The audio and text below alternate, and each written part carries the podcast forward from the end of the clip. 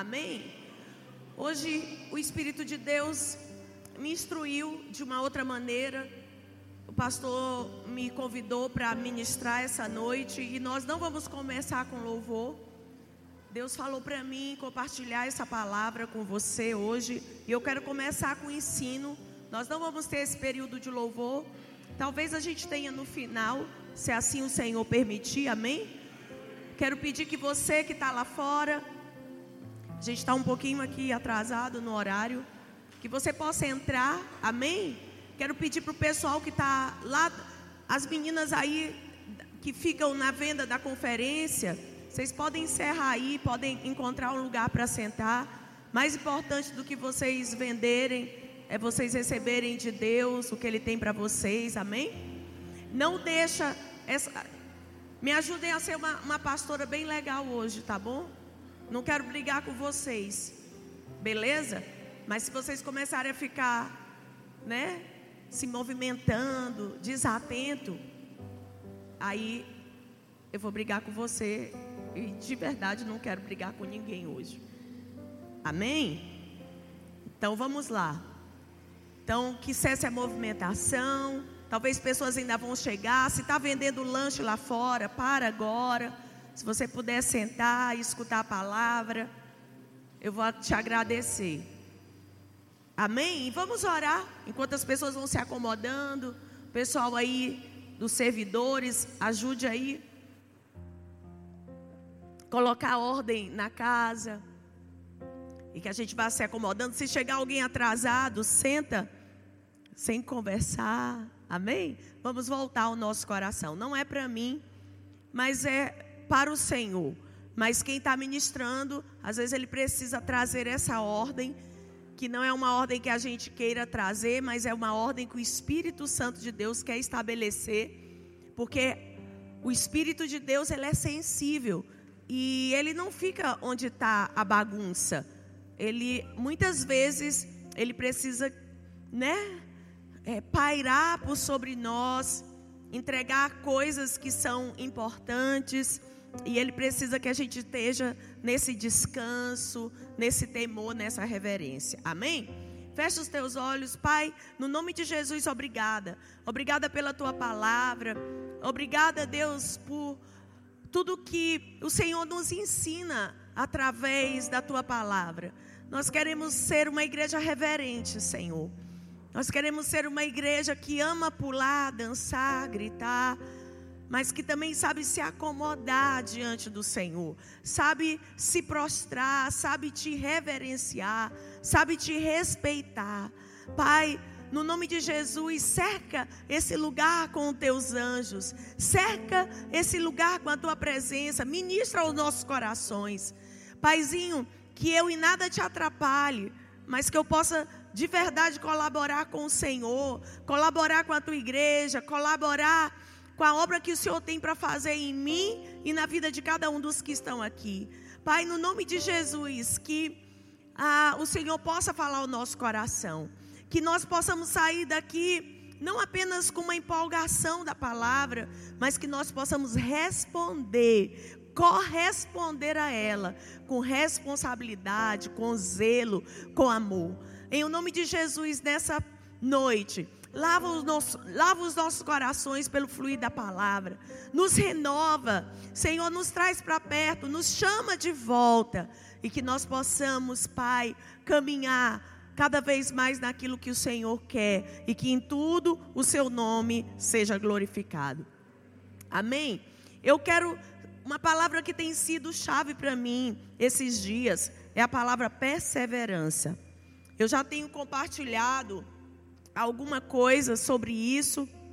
E essa noite eu quero falar do aspecto da perseverança mais importante que nós devemos ter na nossa vida, que é o aspecto de perseverarmos em buscarmos o Senhor. Se tem uma área, irmãos, que nós nunca devemos perder a determinação, é nessa área. Ou seja, eu preciso sempre estar lembrando que eu preciso perseverar em buscar o Senhor. A Bíblia, lá do Salmo 105, verso 4, diz assim: Buscai o Senhor e o seu poder. Buscai o Senhor, buscai a sua presença perpetuamente. Em outras versões, na NVT, diz: Buscai o Senhor e a sua força. A primeira versão diz: O seu poder. Na NVT diz: A sua força. Não precisa, eu não quero que a gente bote não hoje, Eric, porque eu quero que você abra a sua Bíblia. Amém? Você vai abrir a sua Bíblia. Nós vamos fazer umas coisas diferentes. Não porque eu estou inventando. Não, porque é, isso é o que eu tenho sentido para o que Deus quer fazer nesse dia. Então, deixa eu te dizer. Nessa NVT diz: buscai o Senhor e a sua força, buscai continuamente a sua presença. O Salmo 105, a Bíblia não diz, não tem lá escrito o autor, mas tudo indica que o Salmo 105 foi escrito pelo rei Davi. E a gente sabe tudo que Davi conseguiu, tudo que ele conquistou, tudo que ele alcançou, mas ele, apesar de ter alcançado tantas coisas, ele foi esse homem que disse: Olha, busquem ao Senhor. Busquem ao Senhor e a sua força. Busquem ao Senhor e o seu poder. E façam isso não de vez em quando. Façam isso continuamente. Façam isso de maneira contínua. Nunca deixem de fazê-lo. Então, se é uma área que eu e você precisamos aplicar perseverança, é na área de buscarmos o Senhor. Amém? E eu quero convidar você agora para ir lá para o livro de Marcos. Pode desligar esse A bem aqui que ele está em cima de mim, está me incomodando um pouquinho. Eu quero que você vá lá no livro de Mar... Lucas, na verdade. Lucas capítulo 12.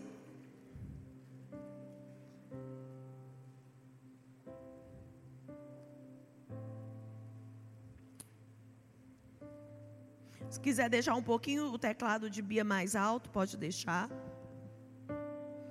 Para ela me acompanhar aqui. Lucas 12, capítulo 13. Abra a sua Bíblia.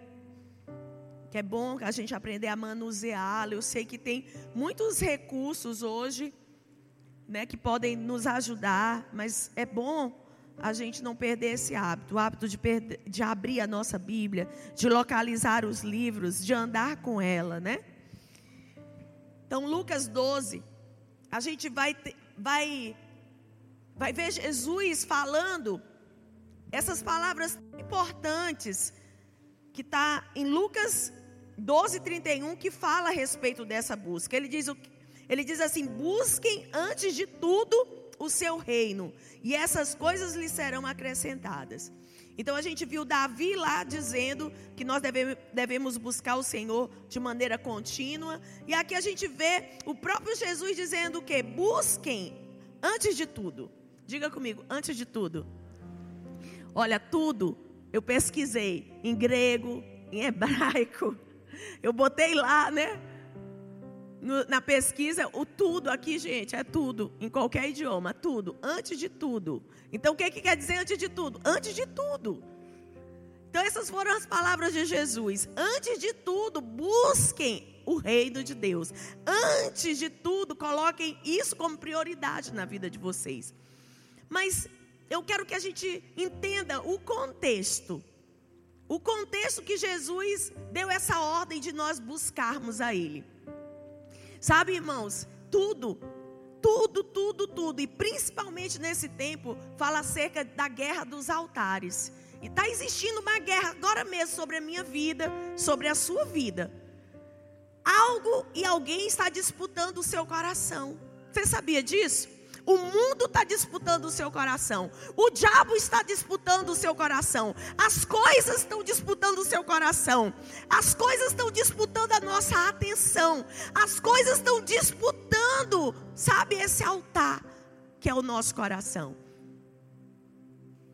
E Jesus, quando ele declara essa palavra, ele estava dizendo exatamente para nós: olha, prestem atenção. Prestem atenção. Sabe, vocês não podem perder essa a, essa determinação de me buscar. Vocês precisam ter isso como alvo de vocês. Vocês precisam me buscar. E é interessante porque eu estudando Lucas capítulo 12, eu estudei muito Lucas capítulo 12 durante a pandemia. E quando Jesus ele fala essa palavra, ele fala dentro de um contexto. Uma coisa muito interessante acontece. Hoje eu fiquei conversando com o Espírito Santo sobre isso. Porque esse contexto que Jesus libera essa palavra é o contexto que ele está lá com os discípulos. E a Bíblia diz que de repente sai da, do meio da multidão um homem. E esse homem chega para Jesus e diz assim: Jesus, ordena que meu irmão reparta comigo a sua herança. E aí Jesus fala algo, gente, que eu fico matando a cabeça, né?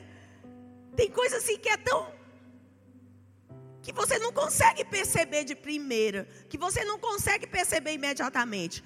Mas sabe o que Jesus diz? Ele diz para o homem, ele, o homem que foi lá pedir ajuda para Jesus para resolver aquele talvez conflito familiar. Jesus disse para ele: Olha, é o seguinte, quem quem me constituiu juiz ou repartidor sobre vocês? E é muito estranho, porque eu falei: será que é errado a gente procurar Deus para que Ele nos faça justiça? Será que é errado eu buscar a Deus para que Ele resolva o meu problema? Será que é errado eu buscar a Deus por causa de uma necessidade? E de fato eu acredito que não seja errado. Mas Jesus sempre tinha em foco o coração do homem. E eu quero que você pense nisso. Jesus está sempre de olho no seu coração. Deixa eu te dizer a coisa mais importante que está acontecendo hoje. Não está acontecendo fora, está acontecendo dentro de nós. E Jesus, ele sempre levava o homem a olhar, sabe? Jesus estava sempre querendo conquistar o coração. É quando o jovem rico chega lá, né, e faz aquelas perguntas para Jesus, se apresenta com um bom moço.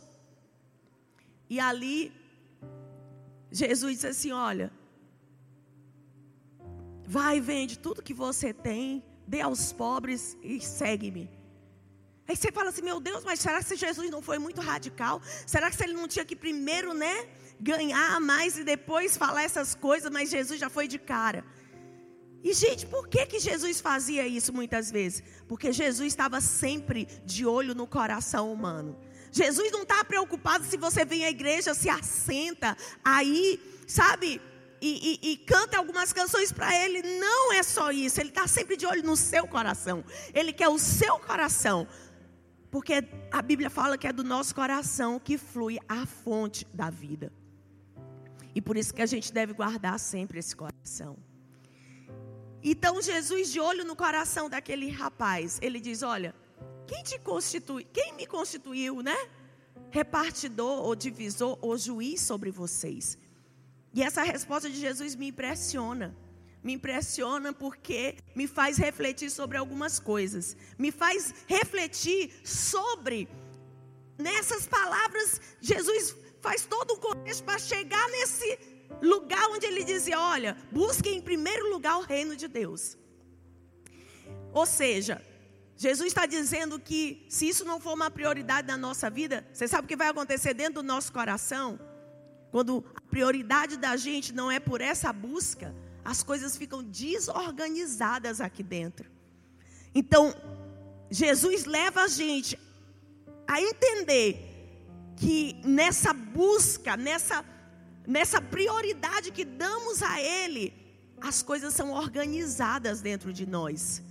As, aquilo que é verdadeiramente importante toma o primeiro lugar e as outras coisas então começam a se tornar coisas secundárias.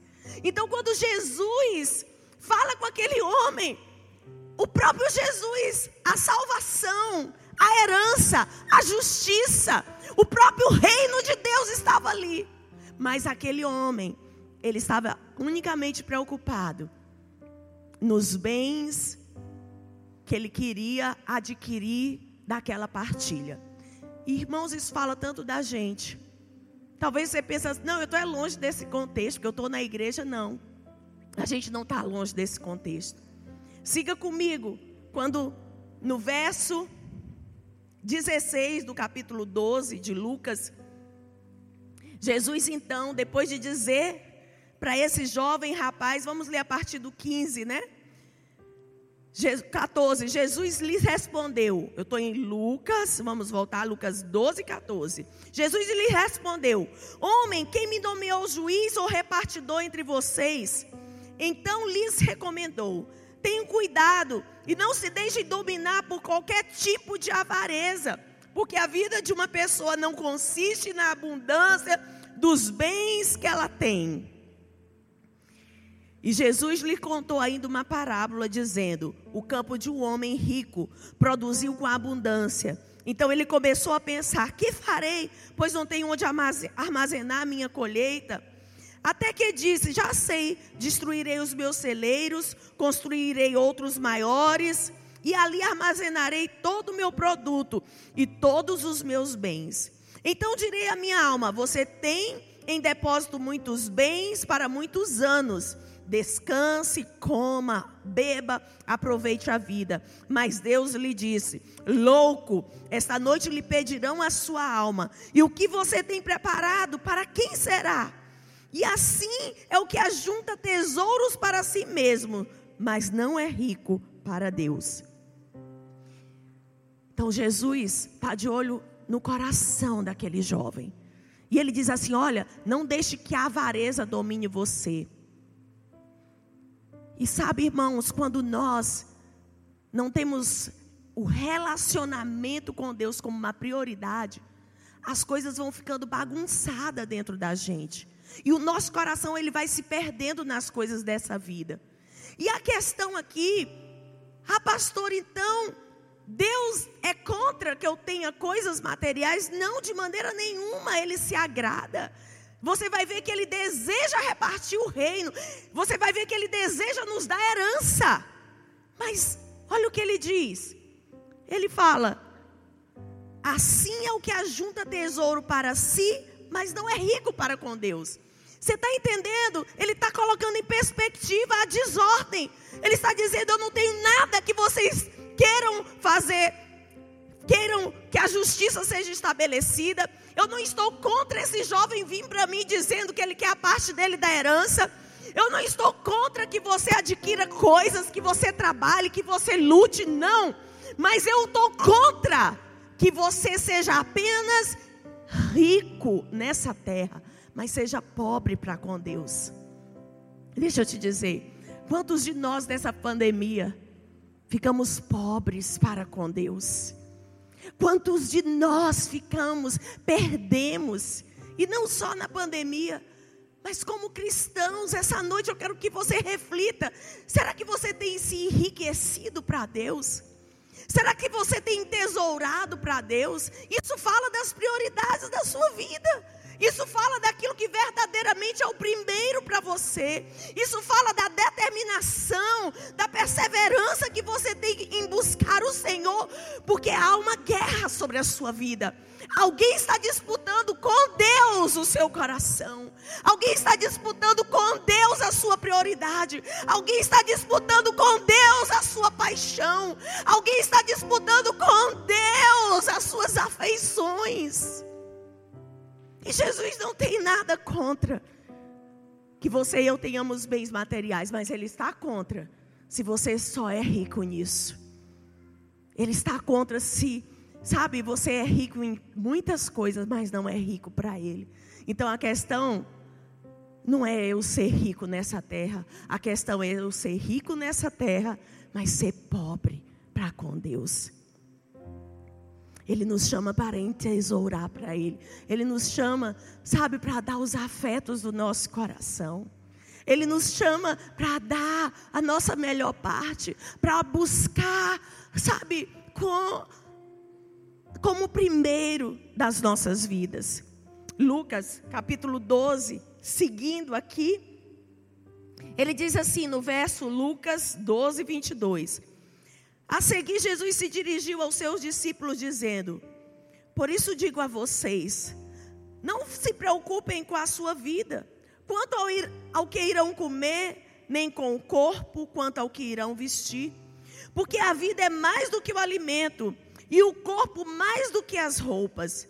Observem os corvos que não semeiam, não colhem, não tem dispensa nem celeiro. Contudo, Deus o sustenta.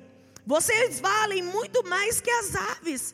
Quem de vocês, por mais que se preocupe, pode acrescentar um côvado ao custo da sua vida? Portanto, se não podem fazer nada quanto às coisas mínimas, porque se preocupam com as outras? Observem como os lírios crescem. Eles não trabalham, não fiam. Eu, porém, afirmo a vocês que nem Salomão, em toda a sua glória, se vestiu como qualquer deles. Ora, se Deus veste assim a erva que hoje está no campo e amanhã é lançada no forno, muito mais fará por vocês, homens de pequena fé. Contudo, não fiquem perguntando o que irão comer ou beber, e não fiquem preocupados com isso. Olha só o que Jesus está dizendo. Ele diz: não fiquem preocupados.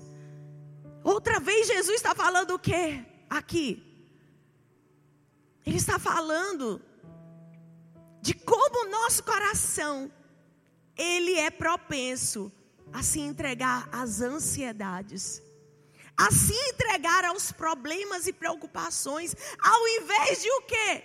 Buscar a Deus em primeiro lugar. Então ele está dizendo: olha, não se preocupem com isso. E ele é claro, ele diz: não se preocupem com isso.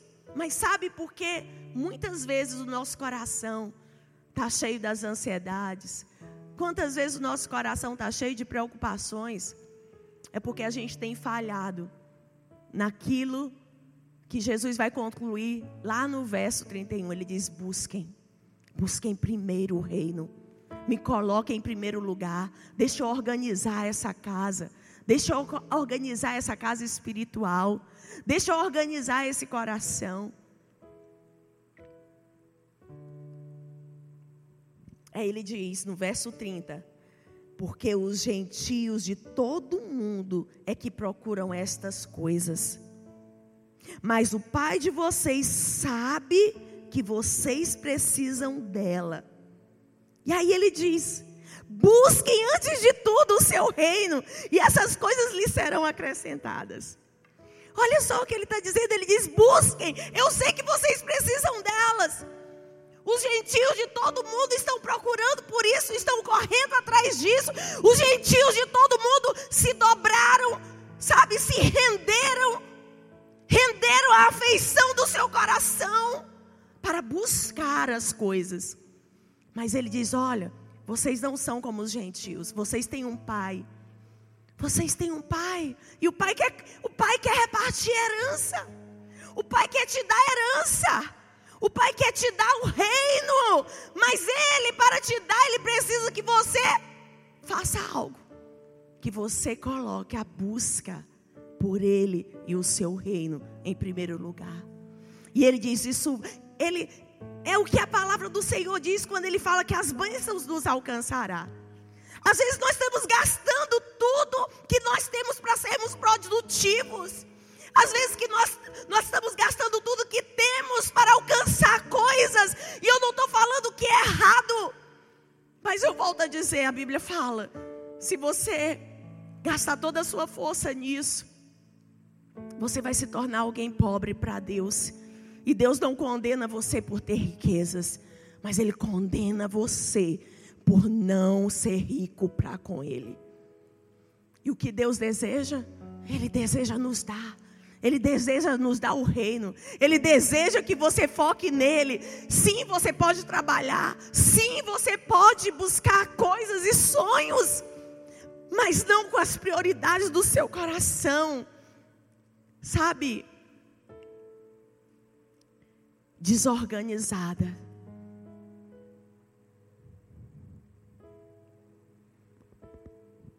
Busquem, antes de tudo, o seu reino e essas coisas lhe serão acrescentadas. Não tenha medo, ó pequenino rebanho, porque o Pai de vocês se agradou em dar-lhes o seu reino. Diga assim: dá, dar-lhes o seu reino. Ei, existe uma guerra. Alguém está disputando Alguém está disputando o seu coração. Alguém, igreja, noiva, alguém está disputando a sua atenção. Alguém está disputando o seu coração. Há uma guerra de altares e ela nunca foi tão acirrada. Nunca foi tão acirrada. Nós estamos caminhando. Eu não sou boa em escatologia, não gosto de falar sobre isso.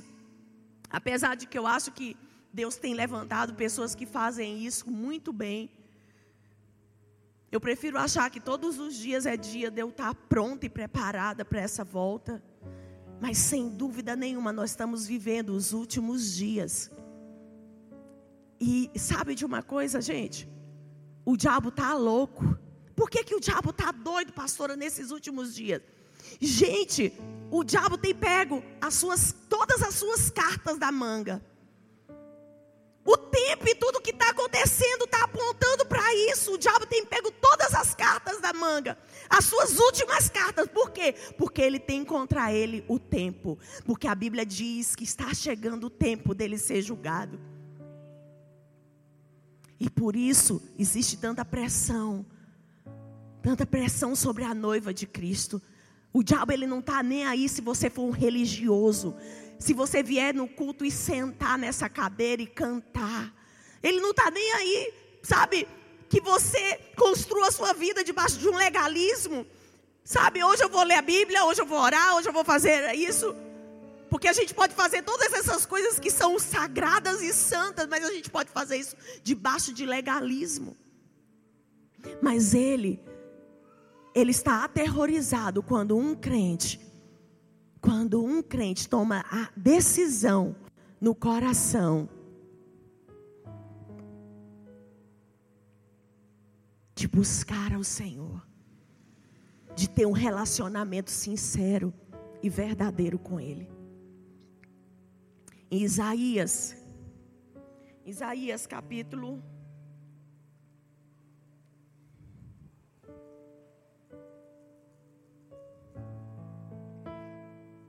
Isaías capítulo 2, verso 2.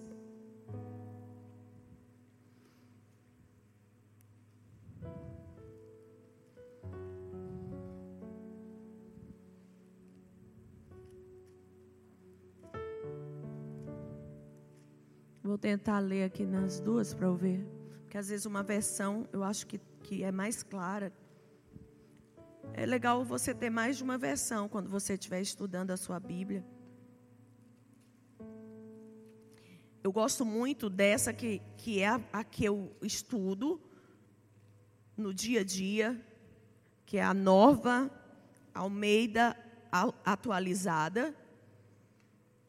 A NVT eu gosto, mas tem algumas coisas que eu acho que estão tão diferentes, mas é uma boa versão também para você ter. A NVI também é uma boa versão para você ter. Então, de repente, quando você estiver estudando, tenha mais de uma versão, aí você lê em uma, lê em outra e vai comparando. Então, em Isaías capítulo 2, diz assim: vamos ler a partir do verso 2, Isaías 2, 2. Você está com sua Bíblia? Abra aí. Nos últimos dias, o monte do templo do Senhor será estabelecido no alto dos montes, e se elevará, se elevará sobre as colinas, e para ele afluirão todas as nações. Muitos povos virão e dirão: Venham, subamos ao monte do Senhor e ao templo do Deus de Jacó, para que nos ensine o seu caminho e andemos na sua vereda, porque de Sião sairá a palavra do Senhor. Porque de Sião sairá a lei e a palavra do Senhor de Jerusalém. Quando a gente vê essa palavra monte, quando a gente vê a palavra Sião na Bíblia, aponta para a presença manifesta de Deus. Aponta para esse lugar do relacionamento. Aponta para esse lugar da intimidade. Então, quando a Bíblia fala de Oriente, fala desse lugar da glória de Deus. Quando a Bíblia fala de Sião, fala, sabe, desse lugar da glória de Deus. Quando a Bíblia fala de monte, ele fala desse lugar da glória de Deus. Tem uma canção que a gente canta muito, que é do Morada, que diz assim: Eu vou subir um monte que muitos desistiram, e eu vou ficar lá. E diz também nessa canção: me faz perder o medo, que fez com que o povo dissesse, né, a Moisés: vai em meu lugar. E às vezes a gente canta essa música, mas o que, que essa música de fato quer dizer? A gente tem que entender que essa música, na verdade, nasceu da revelação de um coração que queria ir além. E, e, e onde que acontece esse texto na Bíblia? É a história de quando Deus convida o povo para subir ao monte. Mas o povo tem medo. E aí o que é que o povo diz? Olha, Moisés sobe, sobe lá e fala tu com Deus. Sobe lá, Moisés, porque se nós subirmos, nós vamos morrer. Deixa eu te dizer, há um convite, diz: subamos ao monte de Sião, subamos no lugar onde a lei é proclamada. E o que, que quer dizer a lei? Nesse sentido aqui, a lei era a orientação de Deus, a instrução de Deus, a profecia de Deus. Era o lugar do relacionamento. Era o lugar onde de repente você está lendo a Bíblia, mas por causa do relacionamento com Deus, aquela palavra se torna uma realidade dentro de você. Você pode ler a Bíblia e a Bíblia não tem nenhuma realidade sobre a sua vida. Você pode, porque o que interessa não é o tanto que nós lemos de Bíblia, mas é o quanto nós damos de acesso para ela, para ser uma espada cortante que nos muda. E o convite é: subamos ao monte. E essa canção diz, né? Eu vou subir o monte que muitos desistiram. Por que, que muitos não querem subir o monte? O que que fez com que Israel desistisse de subir o monte? O que que fez Israel desistir e dizer: Vai Moisés, vai Moisés, vai no nosso lugar? É porque eles não queriam morrer. Mas profeticamente isso aponta para quê? Isso aponta quando Jesus disse o que aquele que perder a sua vida ganha lá. O evangelho não é sobre viver, é sobre morrer. É esse paradoxo de que aquilo que eu entrego, que eu achava que me faria feliz, mas quando eu perco, eu encontro a verdadeira alegria e felicidade. Mas às vezes a gente canta música, tem um ritmo bom, eu vou subir o monte. E sabe o que significa quando você canta isso? Autorização para Deus te matar. Autorização para Deus te mudar. Cuidado com o que você canta. Na verdade, eu queria que Deus pregasse uma peça em muito de nós. Eu queria que Deus pregasse uma peça em muito de nós. Eu ia ser a primeira da fila. Que quando Deus resolvesse tratar com algumas coisas, e a gente questionasse, fizesse biquinho, Deus virasse para a gente e falasse: Mas eu, lá no culto, dia tal, dia tal, eu vi você cantando. Me faz perder o medo. que me faz dizer: suba Moisés em meu lugar. Que Deus te pegue esse ano. Que Deus pegue as palavras que saem da sua boca, muito além de um som cantado, mas que Ele trabalhe nos nossos corações. Então havia um convite: subamos a Sião, subamos a Sião. Sião é um lugar de instrução, Sião é um lugar de transformação, Sião, o lugar da lei de Deus. Ele estabeleceu um relacionamento comigo e contigo. Esse era o convite. Esse era o convite do Senhor. Subam, subam. Existe um outro versículo em Isaías, eu já vou entrar nele mas diz que em Sião haverá um banquete. Um banquete de comidas. E eles descrevem, Isaías descreve essa comida. Ele diz: carnes suculentas e gordurosas, vinhos velhos e bem clarificados. O lugar da comunhão. João perguntou para mim, mãe, o que é tabernacular? Tem uma canção. Talvez você cante. Como é a canção, João? Ele veio tabernacular, é isso?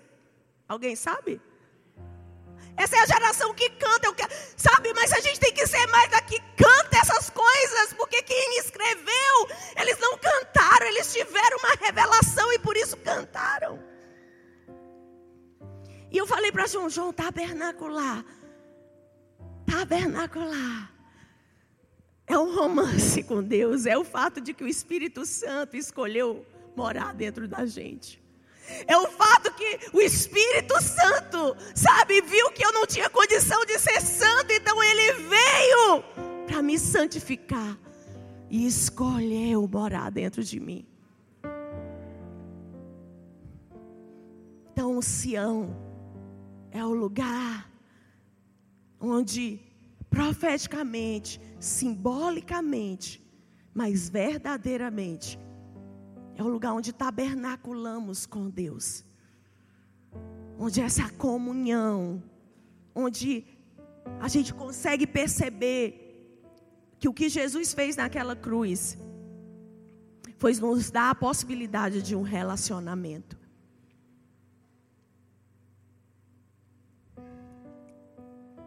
Então, o convite do Senhor é para que a gente suba, é para que a gente tabernacule, se é que existe essa palavra.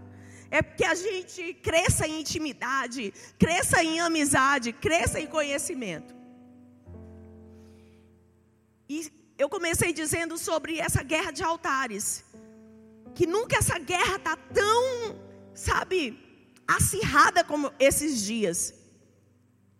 E eu queria ler alguns versículos que falam sobre esses dias, para você entender a importância de perseverarmos em buscarmos o Senhor, a importância de subirmos a Sião, a importância de buscar o reino antes de tudo.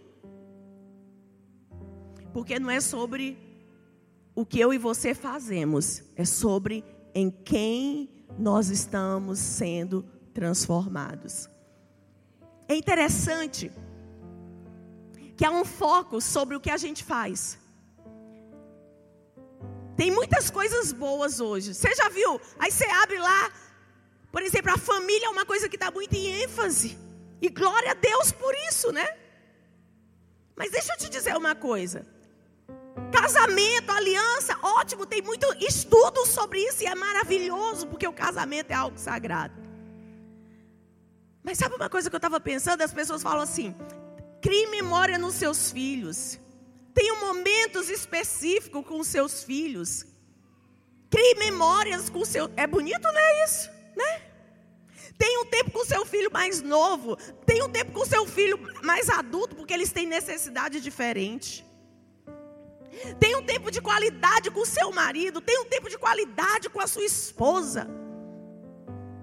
Aí tem, cuide do seu corpo físico, faça por você o que ninguém faz. Gente, nada contra, eu também uso essa frase.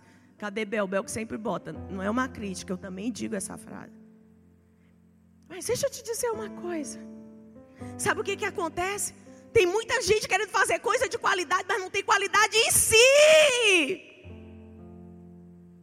E a Bíblia não é sobre o que eu faço, a Bíblia é sobre quem eu me torno. Então, se você for, sabe, nessa geração é a geração mais cheia de conhecimento, mais cheia de conselho, mais cheia de conselheiros.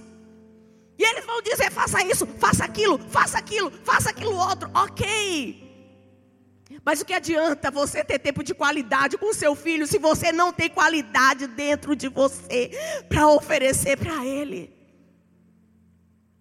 Eu não estou dizendo que você não deva fazer isso.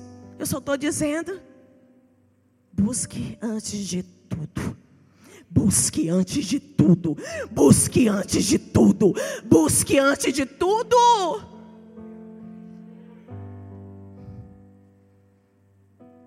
Eu vou te falar uma coisa. Talvez você não vai ter condições de ter essas memórias, né? Aí. Mas você fala uma coisa.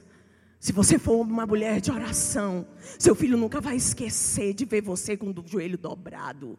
Seu filho nunca vai esquecer que ele te viu sendo fiel. Seu filho nunca vai esquecer que ele viu você se guardando da corrupção. Seu filho nunca vai esquecer das escolhas e sacrifícios que você fez para se manter na presença de Deus. Isso vale mais do que mil parques, mil lanchonetes, mil sorvetes. Não estou falando para você não fazer isso, você está entendendo, né? Eu só estou falando aqui organizando o seu foco. Organizando é dizer, colocar de fato em primeiro o que verdadeiramente é importante.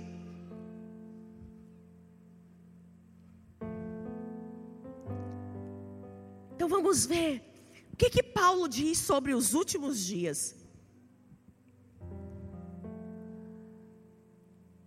Pedro, segundo de Pedro 3:3. Eu acho que eu vou ler nessa aqui na NVT.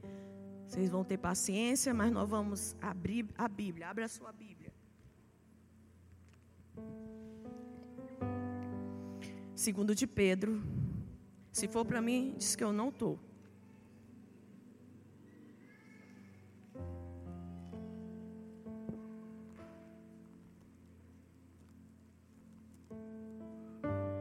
Segunda de Pedro 3:3. Então vamos fazer, vamos pintar um quadro do exato momento onde nós estamos vivendo. Acima de tudo, quero alertá-los que nos últimos dias surgirão escarnecedores que zombarão da verdade e seguirão seus próprios desejos, dizendo: O que houve com a promessa de que ele voltaria? Desde antes do tempo de nossos antepassados, tudo permanece igual, como desde a criação. Eles esquecem deliberadamente que Deus, por Sua palavra, há muito tempo criou os céus e a terra seca, que fez surgir em meio às águas. Depois, com água, destruiu todo mundo antigo no dilúvio. Pela mesma palavra, os céus e a terra que agora existem foram reservados para o fogo e estão guardados para o dia do julgamento, quando todos os perversos serão destruídos.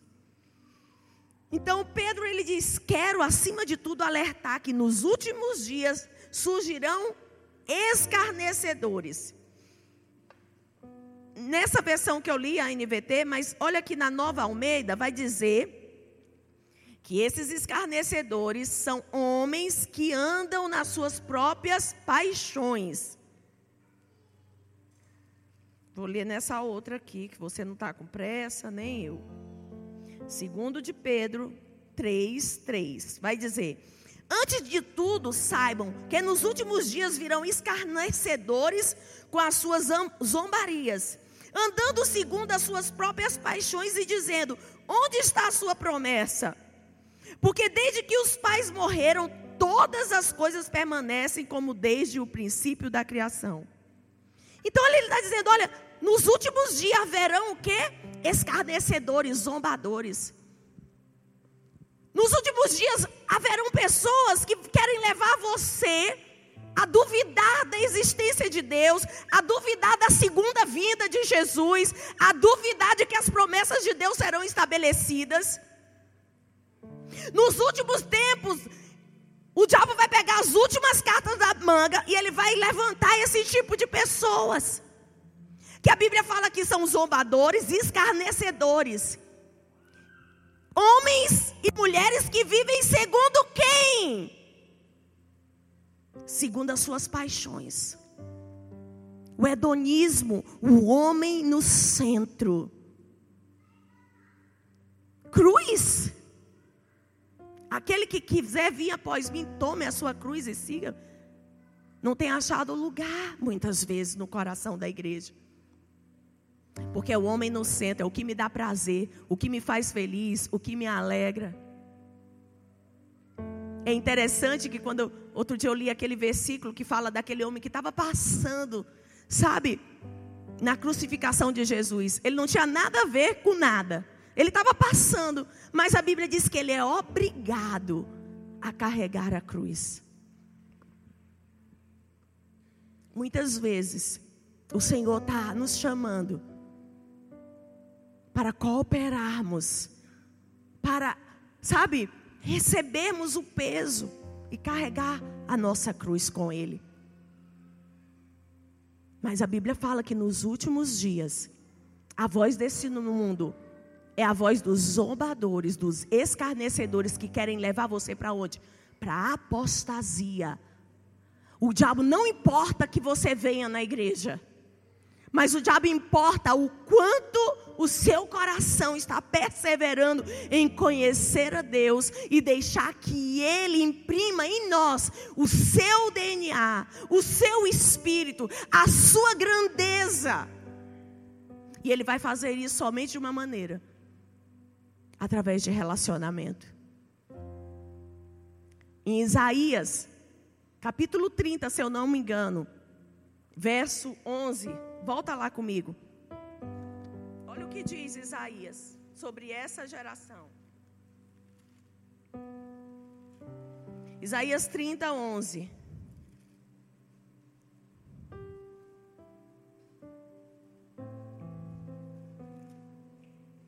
Desviem-se do caminho.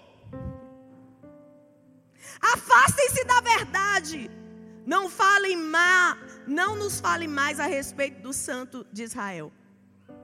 A NVT, para ser mais clara, diz assim: esqueçam a verdade, saiam do caminho estreito. Ei, qual é a mensagem? Qual é a última carta de Satanás para essa hora? Ei, desistam da verdade. Esqueçam o caminho estreito. Abandonem o caminho estreito. Venha para a igreja, cante uns cânticos bonitinhos. Faça isso, faça aquilo. Mas seja sempre o centro. A mensagem dessa geração é: esqueçam o santo de Israel. Esqueçam a verdade. Venham para a igreja, faz célula, dá o dízimo. Hum, isso mexe comigo. Isso não incomoda o inferno. Eles dizem, o mundo está gritando: abandonem o caminho estreito. Mas tem os Davis dessa última geração. Homens que, apesar de pequenos, se levantarão, lutarão a sua batalha e inspirarão a outros. Existirão aqueles que não vão querer dividiu o seu coração, a sua afeição. Existe uma noiva, existe uma noiva que está se preparando. Existe uma noiva que está se ataviando. Existe um povo, irmãos. Existe um povo dentro do povo. Existe um povo dentro do povo. Existe um povo que está preferindo a Deus. Existe um povo que está amando a Deus de todo o coração. Esses dias eu Senti falta de um irmão precioso daqui da igreja. Eu digo, gente, eu não tenho visto o irmão. Eu passei um, para ele, ele falou, pastor, eu estou viajando. Eu falei, olha, tá viajando, tudo bem. Ele falou para mim onde estava. Eu falei, olha, deixa eu te dizer uma coisa. Aqui ou lá, ame o Senhor. Hoje, amanhã e depois. E com todo o seu coração. Se talvez você sentiu falta de alguém esses dias, diga para ele: Oi, senti sua falta, por onde você anda? E ele vai te responder e você diz para ele, passando só para te dizer: ame o Senhor hoje, amanhã e depois, e isso com todo o seu coração. Agora, o que Timóteo diz dos últimos dias? Segundo a Timóteo,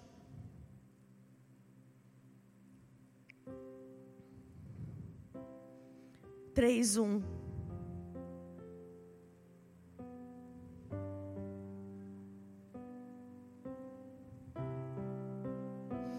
Mas você precisa saber disso. Nos últimos dias sobrevirão tempos difíceis.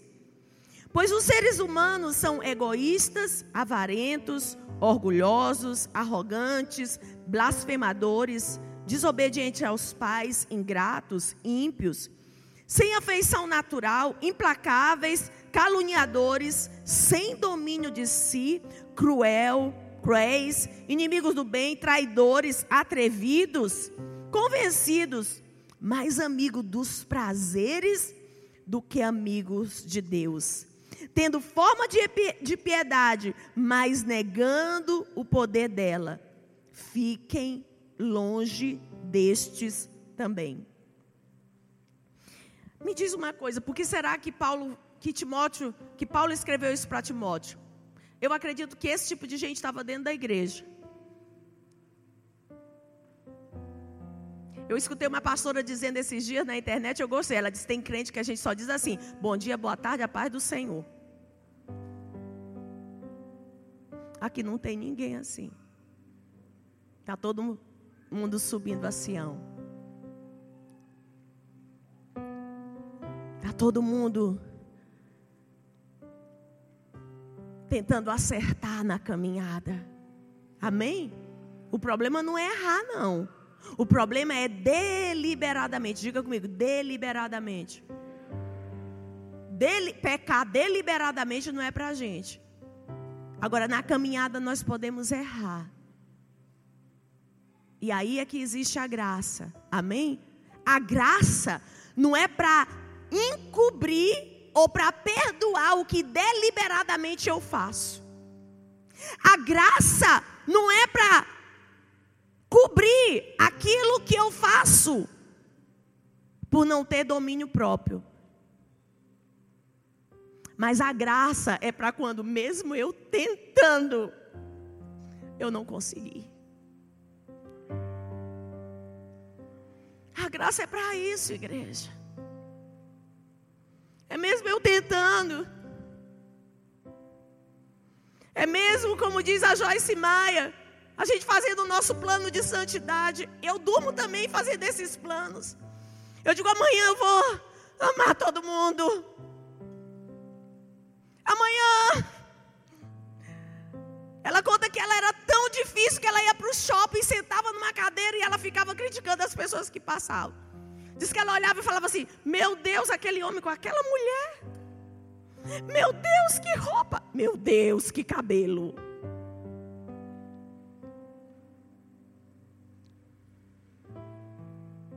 Afastem-se dos murmuradores.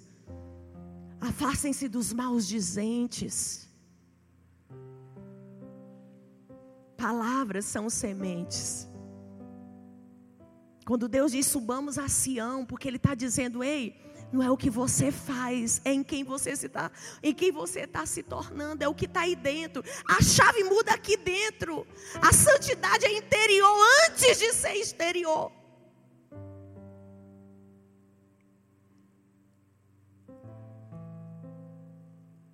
E quando, nesse texto aqui, de 2 Timóteo, algumas versões fala, na NVT inclusive, diz que o homem dos últimos dias seria profano. O que é um homem profano? É o que não se santifica.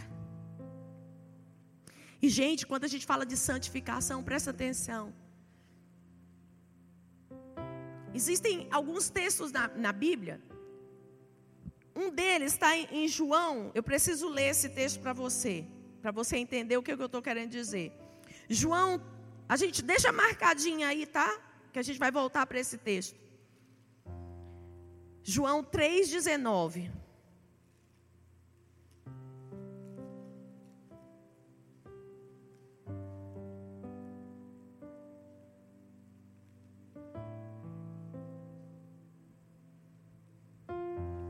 João 3,19 diz assim: A condenação é essa: a luz veio ao mundo, mas os homens amaram mais as trevas do que a luz, porque as suas obras eram más. Pois todo aquele que pratica o mal detesta a luz e não se aproxima da luz, para que as suas obras não sejam reprovadas. Quem pratica a verdade se aproxima da luz para que as suas obras sejam manifestas, porque elas são feitas em Deus. Lembra quando a gente explicou a música? O que, que o povo diz? Suba você, Moisés. Porque eu não quero subir. Por que, que eu não quero subir? Porque as minhas obras são manifestas. É lá no secreto, é lá nesse tabernacular com Deus, é lá nesse relacionamento que meu coração é exposto, que Deus me mostra por que, eu faço as coisas. Uma vez a pastora Silvia falou assim para mim. Não sei se foi a pastora Silvia, acho que foi. Que alguém tinha dito para ela. Pastora, a senhora prega tão pouco na igreja. Você deveria pregar mais. Gente, eu estou falando, se você está aqui, se você falou isso, eu nem conheço você, porque ela não me disse o nome, ela só disse uma pessoa. Mas eu tenho certeza que você já mudou muito de lá para cá. E eu falei, pastora Silvia, né? Falei, pastora, deixa eu dizer uma coisa. Ela estava contando com. E ela teve uma postura super correta no coração. Mas deixa eu te falar, tem irmão, gente, que de fato ele não estava preocupado com a pastora Silvia, ele de fato não está preocupado com você. Mas de fato ele está sendo boca de Deus para semear a divisão, para de fato plantar uma semente, onde quer dizer que o seu valor dentro da igreja é pelo que você faz. De fato, essas palavras levam a pessoa o quê? A não querer serem servos, mas a sempre quererem buscarem os primeiros lugares. Quando a gente se aproxima da luz, a gente é exposto. Eu falei para vocês, né, de uma experiência, eu já tive várias, várias, várias, várias, eu podia te falar muitas histórias. Mas tem umas que são bem assim assertivas, eu gosto de usá-las como exemplo. Um dia eu estava, eu fiquei ofendida, eu estava numa mesa e tinha uma, um, outros líderes na mesa e estava uma babação com aqueles líderes. E eu fiquei tão chateada. Aí eu disse: o zelo de Deus me consumiu. Detesto o espírito de bajulação. Mas quando eu estava orando, uma coisa me ocorreu, porque eu estava tabernaculando, eu estava tendo relacionamento, eu estava tendo comunhão com Deus que habita dentro de mim. Que diz o que? Que se eu me aproximo da luz, as minhas obras são manifestas. E as únicas obras que são aprovadas são aquelas que são feitas nele. Porque eu não tenho santidade própria. E aí, eu fiz uma pergunta. Eu falei, Espírito Santo, me ocorreu uma coisa. O zelo era do Senhor ou o zelo era de mim? Será se eu tivesse sendo alvo da babação e da, jubi, da, da bajulação e da babação? Será se eu estava com zelo? Estava não, Vânia, estava gostando. A gente não quer subir, porque a gente às vezes tem que escutar coisas desagradáveis e tem que dizer: Eis-me aqui, Senhor. Fiquem longe destes. Fiquem longe desses. Que às vezes a palavra, as palavras são como manteiga, são doce, mas no fundo a sua língua é venenosa. Não quer o teu bem, mas quer te contaminar. Fiquem longe desses profanos que não se santificam o que é? Quem é que não se santifica? Gente, outro dia, tá, esses dias, tinha, eu vi um irmão que há muito tempo não, não via na igreja. E o pastor falou para mim orar, eu estava aqui orando. E chegou na vez dele, eu não botei a mão na cabeça dele, não. Falei, não vou abençoar, não vou orar. Não vi nenhum sinal, porque vir para mim na igreja não significa nenhum, não significa um sinal de arrependimento.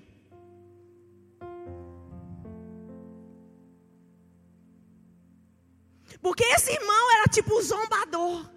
Era aquele, sabe, que dizia para as pessoas: esquece Deus, esquece o caminho estreito.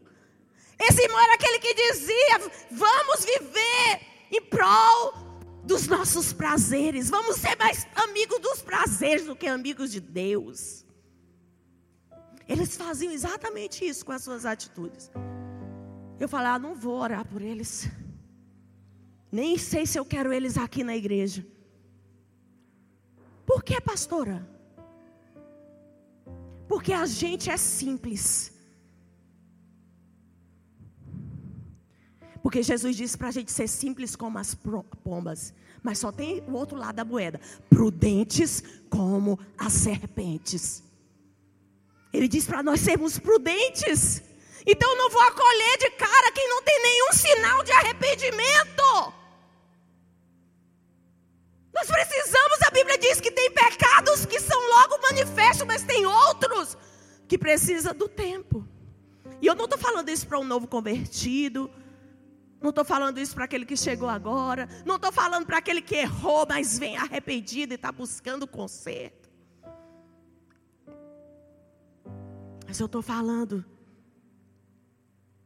de que muitas vezes quando Paulo escreve para Timóteo, fiquem longe deles, é porque eles estão dentro da igreja. Porque eu não acredito que ele estava escrevendo para Timóteo e Timóteo estava no mundo. Ele não estava falando disso. Ele estava falando dos que estavam dentro da igreja. Implacável. Quando a Bíblia fala desse homem profano, irreverente, implacável, que não pode ser persuadido a entrar no pacto, ou seja, Alguém implacável, alguém que não pode ser persuadido pelo Espírito de Deus para se consertar. Lembra? Lembra do rei Herodes? Gostava de João Batista. Ia para todas as conferências de João Batista. Gostava de ouvir João Batista falar. Mas quando Chegou o momento onde ele tinha que fazer uma decisão, ele matou João Batista. A Bíblia diz que Herodes gostava de João Batista. Porque tem muita gente que gosta, gosta de andar perto de ti, gosta de vir à igreja, mas não quer mudança. Mas não quer mudança.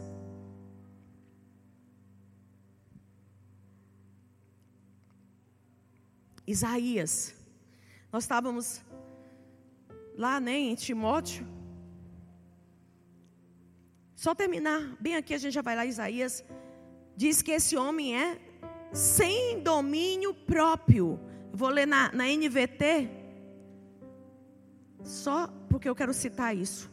Diz: porque as pessoas só amarão a si mesmas.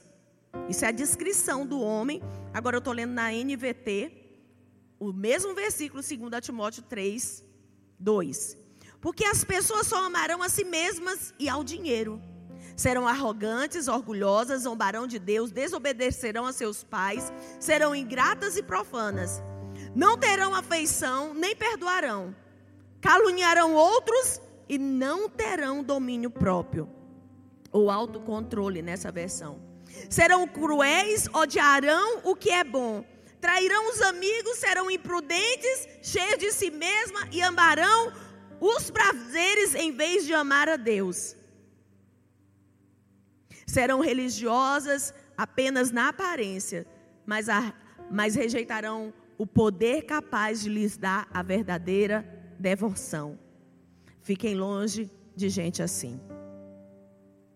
Olha só, tem aparência de piedade, ou seja, são religiosas, estão dentro da igreja, mas rejeitam o poder, rejeitam o relacionamento, rejeitam o lugar da comunhão, não colocam o reino como a busca pelo reino como uma prioridade antes de tudo. Não exercitam o Salmo 105, 4 que diz: Buscai o Senhor e a sua força, buscai o Senhor e o seu poder, buscai o Senhor e a sua presença de contínuo. E eu desconfio que elas não fazem isso, por quê? Quem se aproxima da luz terão as suas obras arguídas. Se existe um relacionamento com Deus, eu estou sendo mudado. Se existe uma religiosidade, está negando o poder, está negando o fato de que só Jesus pode nos santificar. Ei, você não vai ser santo de vir à igreja. Ir da, vir à igreja é parte do processo, mas você vai se santificar por estar debaixo, por se permitir estar debaixo da influência do relacionamento com Deus é buscá-lo e buscá-lo com todo o nosso coração. é buscá-lo antes de tudo. É buscá-lo perpetuamente, continuamente. É buscá-lo hoje, amanhã e depois. Gente, eu quero ler uma coisa que eu escutei o bispo JB falando. E eu penso exatamente igual. Só que ele falou com, uma, com palavras tão bonitas que eu falei: não, eu tenho que ler isso. E ele falou o seguinte: ele diz, a coisa mais triste, eu anotei aqui para ler para vocês. Ele diz: a coisa mais triste que eu vi na pandemia não foram as mortes. As mortes foram tristes, amém? Mas existe uma coisa que foi mais triste do que a morte durante a pandemia. Sabe qual foi a coisa mais triste do que a morte? Soldados do exército desertaram. Você sabia que você é soldado de um exército? Você sabia que você só está protegido dentro do exército? Porque dentro do exército um briga para proteger o outro. Muitos desertaram do exército, muitos abandonaram.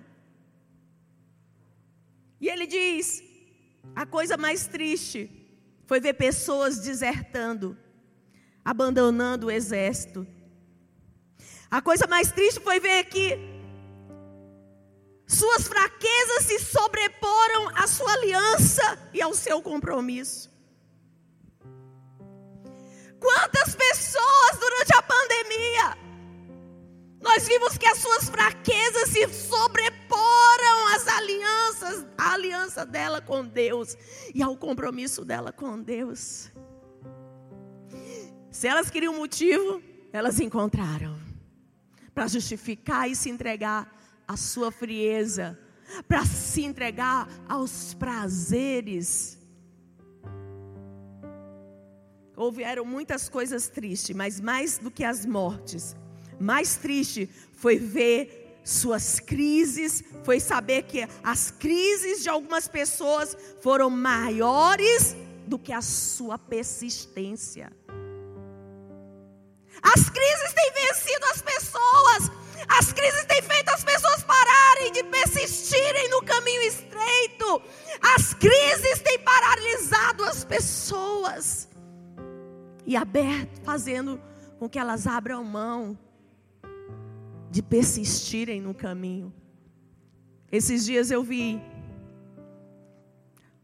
uma mãe me perguntou, passando um problema com uma pessoa. E ela perguntou para mim: O que você faria, pastora Vânia? Na verdade, ela não perguntou para mim. Foi uma pergunta que eu fiz para mim.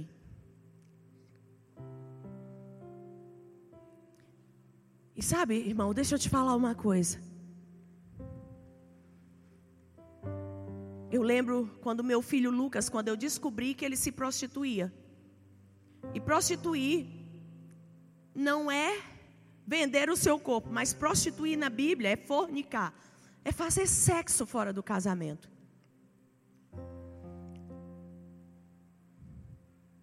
Eu sabia que aquilo levaria meu filho para o inferno. Assim como o homossexualismo vai levar seu filho para o inferno, assim como as drogas, assim como o roubo, assim como a prostituição. Eu estou falando vários pecados, porque eu, eu sei que tem alguns pecados que estão em voga, mas eu não quero falar deles. E sabe, quando eu descobri que meu filho, ele consumia bebida alcoólica e ele se prostituía, eu sentei e eu chorei. Eu chorei por dias. Eu chorei por dias. Eu chorei por noites inteiras. Eu chorei. E essa, quando me perguntam sobre algumas situações, o que você faria? Eu, eu amaria meu filho, mas eu choraria por ele. Eu choraria por ele. Eu amaria. Eu amaria. Mas eu jamais, jamais o deixaria num lugar confortável, com algo que o está destruindo, com algo que o está levando para o inferno. Eu não estou falando de uma religiosidade que você tem que chegar lá e apontar e dizer, ei, você vai para o inferno se você não mudar. Não estou falando sobre isso. Mas eu estou falando que muitas pessoas se renderam. E elas estão chamando o bem de mal e o mal de bem.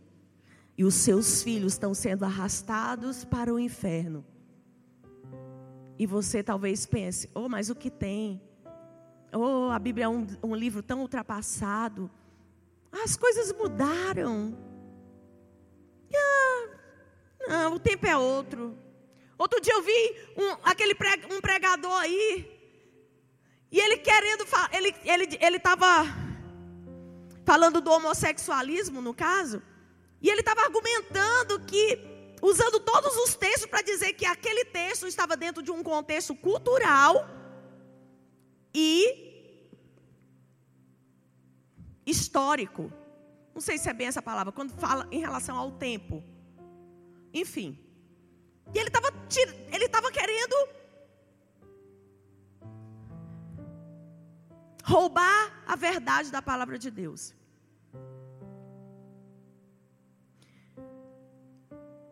Irmãos, deixa eu falar uma coisa para você. Amar, amar não é concordar. Amar é saber que as pessoas foram presas pelo laço do pecado e do diabo. E é não se conformar até que Jesus faça algo. E naqueles dias que eu sabia que meu filho se prostituía, eu quero falar com pai e mãe. Você que sabe que seu filho se prostitui, chora por ele. Chora por ele. Chora por ele. Ah, eu tenho que amar. É verdade, você tem que amar. Você tem que amar, você tem que amar. Mas um dia você tem que olhar nos olhos dele, ele precisa ver as suas lágrimas de temor e de tremor. Um dia ele, você precisa olhar no olho dele e dizer: Ei, isso te leva para o inferno. Tem gente na igreja que diz que acredita no céu, mas vive pela terra. Eu acredito no céu. Eu vivo pelo céu. Eu acredito no céu. Mas a igreja tem perdido a perspectiva do céu. A Bíblia diz que Jesus veio nos salvar. E ele vem nos salvar também do inferno. Que mensagem, pastora, fora de hora. Jesus foi quem mais falou do diabo e do inferno. Nenhum profeta falou mais do diabo e do inferno do que Jesus. Mas, nos últimos dias, qual era a mensagem? Esqueçam o santo de Israel. Esqueçam os seus caminhos, esqueçam os caminhos estreitos. Chame o mal de bem e o bem de mal. E meu filho dizia que ele não ia casar. Ele queria viver uma vida dissoluta. E, gente, ele não ama o Senhor com todo o seu coração. Mas eu vou falar uma coisa para você. Eu estou na labuta. Eu estou na luta. E eu quero te dizer uma coisa. Seja qual for o pecado. Hoje eu falei de pecado, cadê João? Hoje eu falei de pecado com João.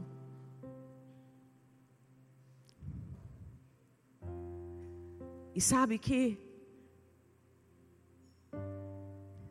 com todos os pecados da minha casa, eu ainda estou chorando. E ele não queria casar. E eu lembro de noites e noites que eu chorava, dizendo: Deus tira meu filho da prostituição.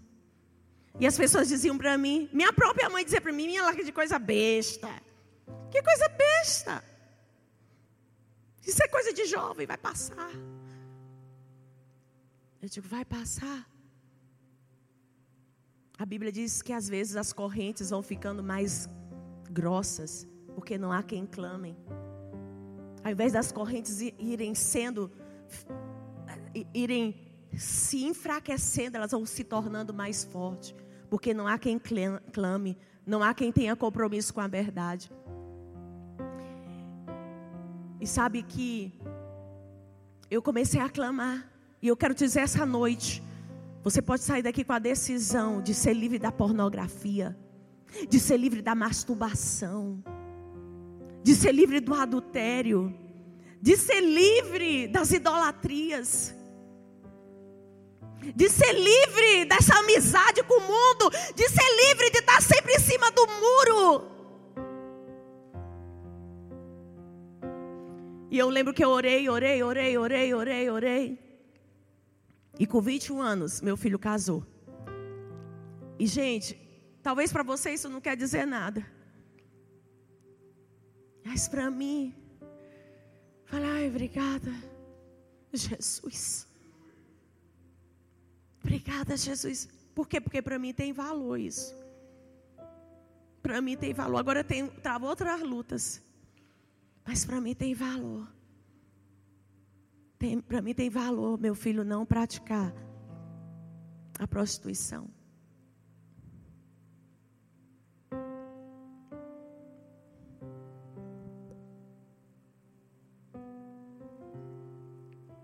Mas as coisas hoje, elas estão vindo como que para confundir.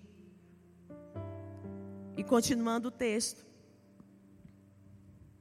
A coisa mais feia que vi na pandemia não foram as mortes, mas foram as crises das pessoas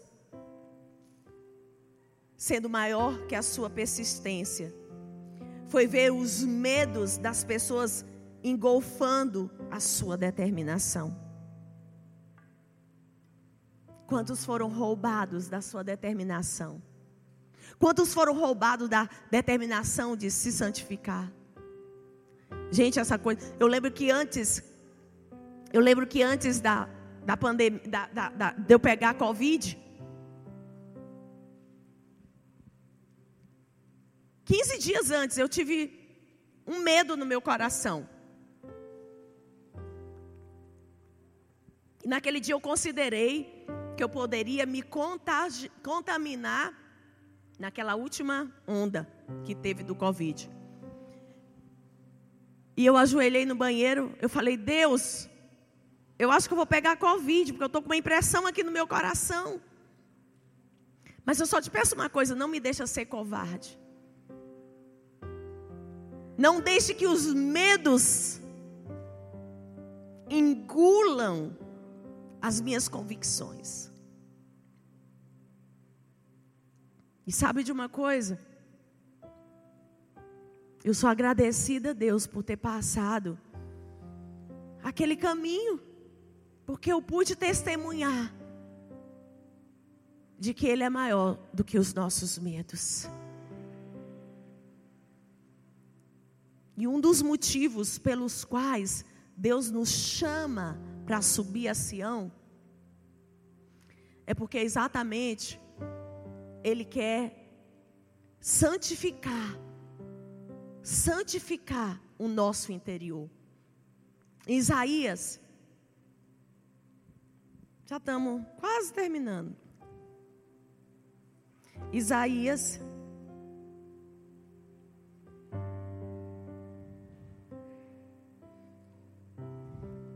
vinte e cinco.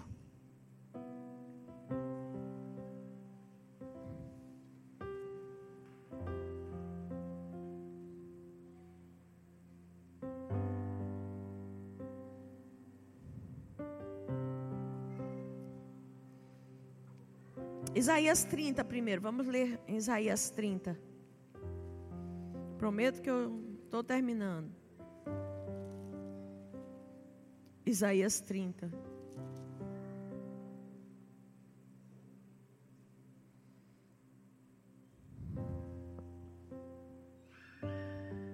Isaías 30, 19 diz assim: Porque o povo habitará em Sião, habitará habitará. Essa palavra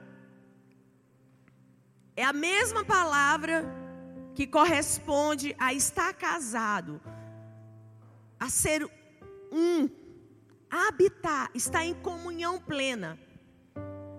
E diz que povo habitará em Sião, em Jerusalém. Vocês não vão chorar mais, ele certamente se compadecerá ao ouvir o clamor de vocês e ouvindo, lhes responderá. Embora o Senhor lhes dê pão de angústia e água de aflição, Os mestres de vocês não se esconderão mais. Vocês os verão com seus próprios olhos.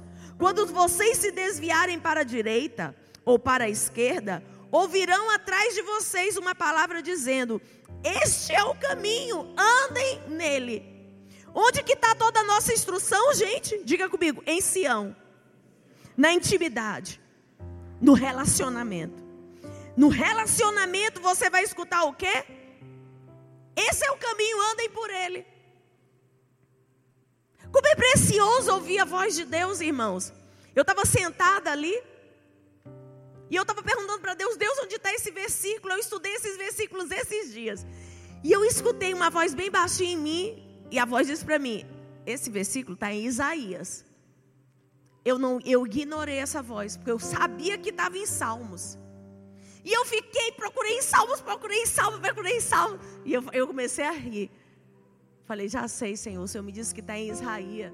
Em Isaías eu e aí, quando eu abri Isaías, pá, minha mão abriu bem em cima do versículo. Esse é o caminho, andai por ele. Você não vai ficar sem conselho, não. Você não vai ficar sem instrução. Você não vai sem, ficar sem saber o que fazer. Esse é o caminho. Mas onde é que a gente vai escutar isso? Esse é o caminho. Diga comigo, em Sião. No relacionamento, na intimidade. E diz assim: quando vocês 22. Em Sião, você vai escutar o caminho, você não vai se desviar nem para a esquerda nem para a direita. Você vai escutar a voz dizendo: ande nesse caminho. Vocês trarão, vocês tratarão como impura as imagens esculpidas, coberta de prata e as imagens de fundição revestidas de ouro. Vocês a jogarão fora como coisa impura e dirão a cada uma delas: Fora daqui. Onde é que eu digo fora daqui, gente? Diga comigo, em Sião. Em Sião, no relacionamento, os ídolos são descortinados, as práticas erradas são descortinadas. Aí não é mais o que eu faço, mas é o por que eu faço. Não é o que eu estou fazendo, mas é em quem eu estou me tornando. E aí, eu vou dizer: fora daqui, fora daqui, fora daqui. Fora daqui. Quantos tem que mandar coisas fora daqui? Fora daqui, falta de domínio próprio. Fora daqui. Fora daqui, masturbação. Fora daqui, prostituição. Fora daqui, o cochear entre dois pensamentos. Fora daqui. Fora daqui, uma vida passiva e religiosa. Fora daqui. Em Sião, nosso coração é descortinado as nossas obras arguídas. Em Sião se cumpre e o Espírito Santo convencerá o homem do juízo, do pecado e da justiça. Só em Sião. Só em Sião.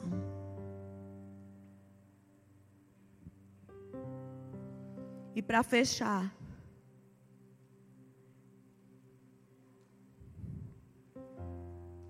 Isaías 25, 6.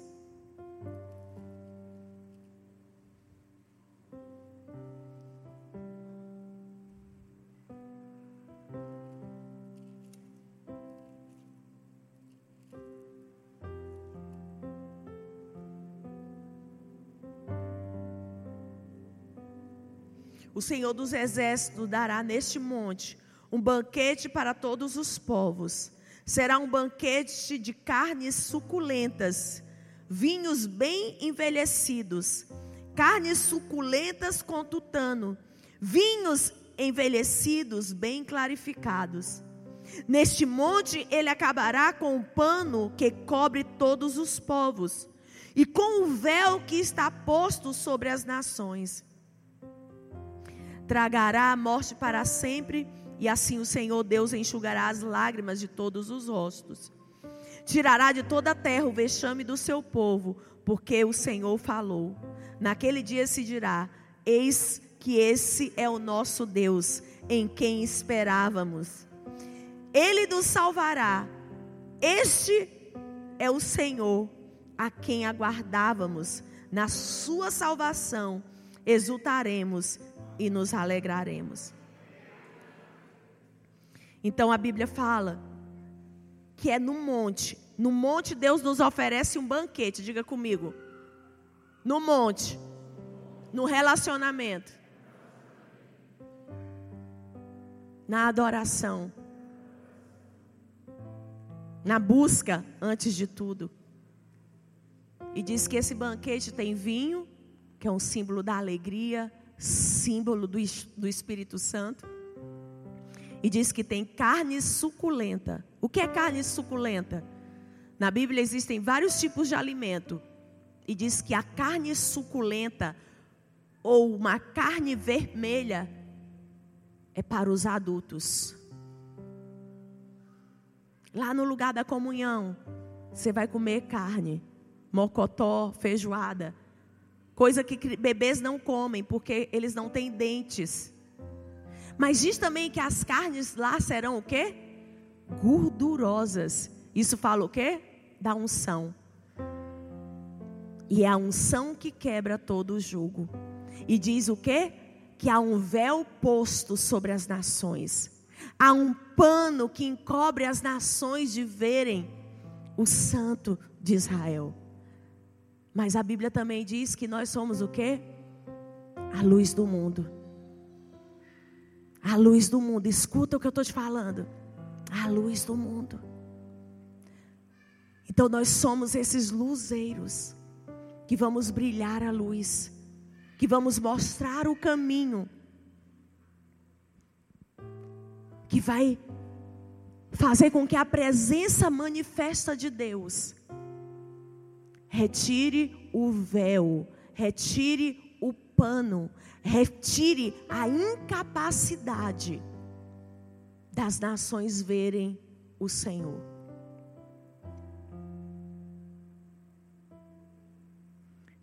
Muitas vezes a gente acha que o ímpio é que está se dando bem. E a gente questiona se vale a pena ser fiel a Deus. Mas deixa eu te falar. O homem sem Deus, ele não tem o controle de tudo. E uma hora, as coisas da vida chegam, chegam. E a Bíblia diz que ele vai passar como pó e como a neblina. Mas a Bíblia diz: diz ao justo que tudo lhe irá bem.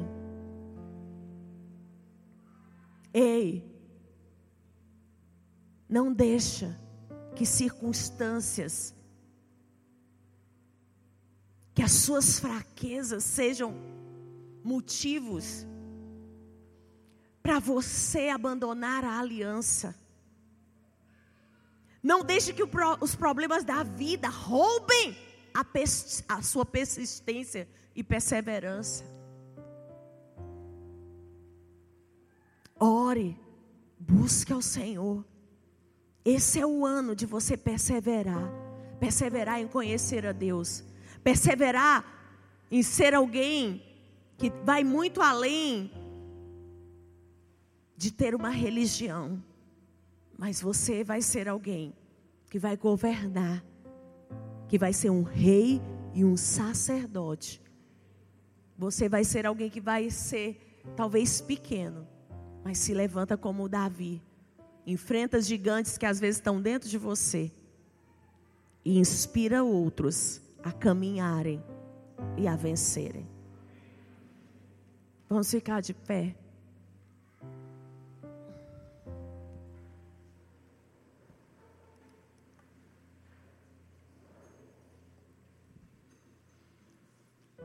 Agora sim, a gente pode cantar aquela canção.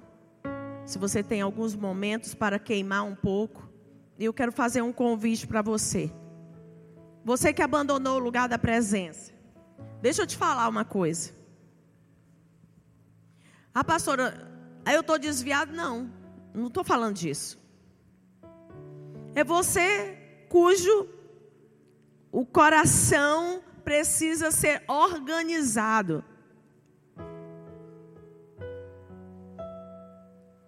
Organizado. Ou seja, aquilo que verdadeiramente precisa ser prioridade, precisa ir para o lugar, irmãos. E eu quero chamar você, sabe, para realmente se colocar diante do Senhor por alguns minutos ainda essa noite.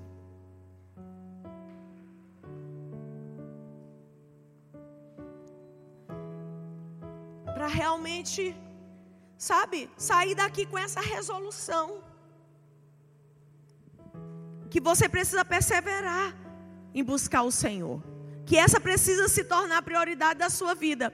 Ei, deixa eu te dizer, pastora, mas eu não posso orar tanto assim, porque eu trabalho, porque eu tenho filho, porque.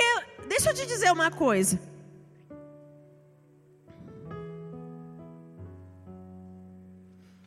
Você acha que Jesus é injusto quando ele disse para você buscar ele ele antes de tudo?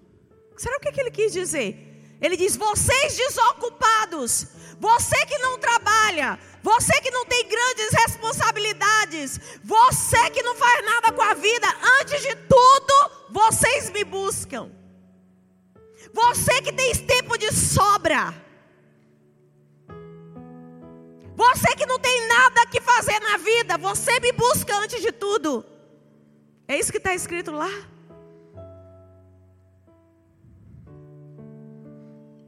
Deixa eu te dizer uma coisa. A questão não é o que a gente tem que fazer. A questão é que a gente tem perdido o nosso coração. Porque com força e sabedoria, nós vamos poder fazer tudo aquilo que Deus tem nos entregue.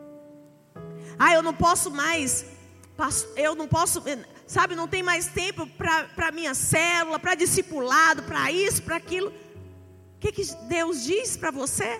louco. Se hoje te pedirem a tua alma, Jesus não nos condenou por buscarmos a riqueza, mas Ele nos condena quando somos pobres para Ele. E sabe, essa pandemia provou, provou as prioridades do nosso coração. E eu quero te dizer que hoje, eu, aqui nessa casa, Deus está chamando pessoas para se consertarem. Para de dizer que você vai buscar Deus quando você tiver tempo. Buscar Deus não é uma questão de tempo, buscar Deus é uma questão de prioridade.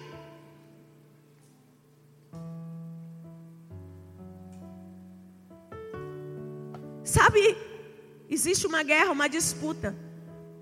Nas mínimas coisas, quando eu fui orar hoje, eu olhei Desde sexta-feira. Sexta-feira aí teve o feriado sábado. A minha secretária não foi sábado, ela não foi domingo. Aí ela foi ontem, mas faltou hoje porque está gripada. E tinha algumas coisas bem bagunçadas lá em casa. Então eu organizei, isso aqui é prioridade, ok. Eu tenho que fazer o almoço, porque a gente precisa comer. Eu tenho que fazer isso e aquilo. O resto pode esperar, porque eu vou orar. Então você precisa entender que com força e sabedoria Deus vai te dando o norte. Ele vai dizer: faz isso agora. Isso aqui você pode. Isso é urgente, isso é importante, isso é prioridade. Então hoje eu quero abrir o altar para aqueles que querem, que sabem que perderam o seu coração, Talvez você não desviou, você não saiu da igreja. Mas o seu coração precisa voltar para o primeiro amor. E eu quero chamar para o altar aqueles que estão tomando uma decisão hoje. 2022 vai ser um tempo onde eu vou exercitar meu sacerdócio, onde eu vou entender qual é a minha prioridade, onde eu vou dizer: fora daqui, fora daqui, fora daqui o que me distrai, fora daqui o que rouba as minhas afeições, fora daqui o que me paralisa. Quem vai ser o primeiro corajoso? Amém. Vem.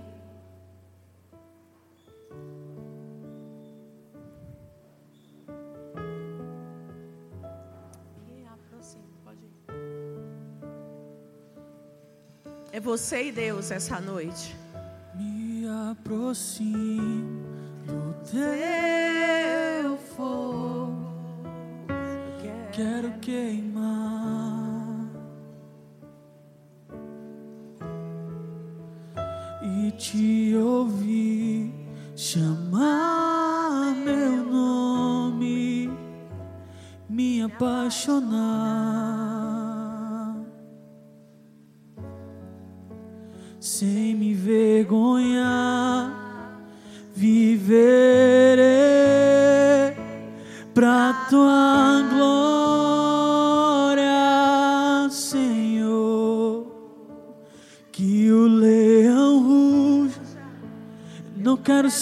domado, eu quero me abandonar aos teus pés. Que eu seja livre, ouça minha voz. Eu quero viver para ti, quero viver para ti. Que o leão ruja, não quero ser domado, quero me abandonar aos teus pés que eu seja livre, ouça minha voz. Eu quero viver para ti, quero viver para ti, como águas profundas. Tu esperas por mim. Teu Espírito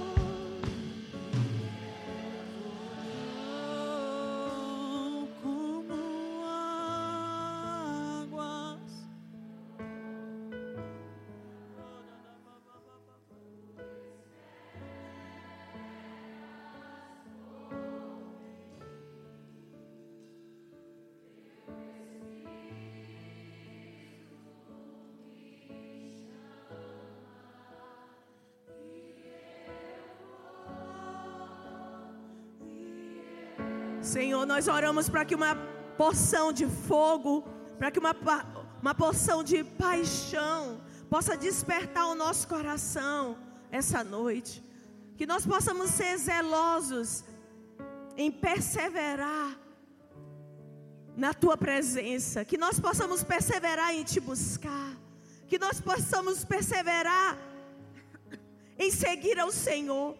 Que todos os apelos, Pai, que estão aí no mundo, que todas essas últimas cartas que Satanás tem tirado da manga, porque ele tem contra ele o tempo, porque o tempo dele já está se acabando e um grande julgamento se aproxima. Pai, mas nós queremos fazer parte da noiva. Nós queremos fazer parte desse remanescente que não vai tapar os ouvidos para a verdade, que não vai se distrair, mas que vai estar focada, que vai estar focada, que vai estar focada em teu coração, que vai buscar acima de todas as coisas. Essa é a nossa decisão. Não há outra maneira de transbordarmos. Não há outra maneira, Senhor, desse transbordar vir sobre nós. Se de fato nós não estivermos comprometidos em subir a Sião, em responder ao convite, vinde subamos ao monte do Senhor. Nessa noite nós estamos declarando, nós estamos declarando, Senhor, que nós vamos corresponder ao teu chamado que nós vamos corresponder ao teu chamado. Que nós vamos corresponder ao teu chamado.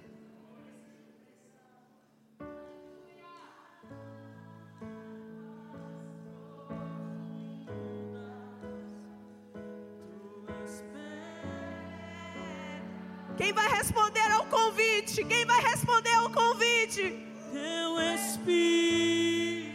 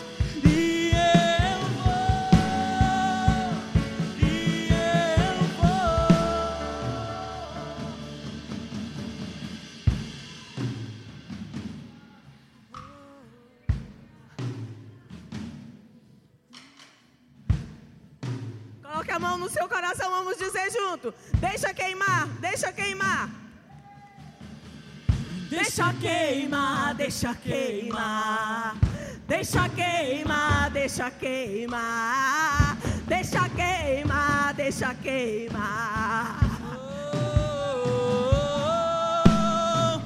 Deixa deixa deixa queimar, deixa queimar, deixa queimar, deixa queimar.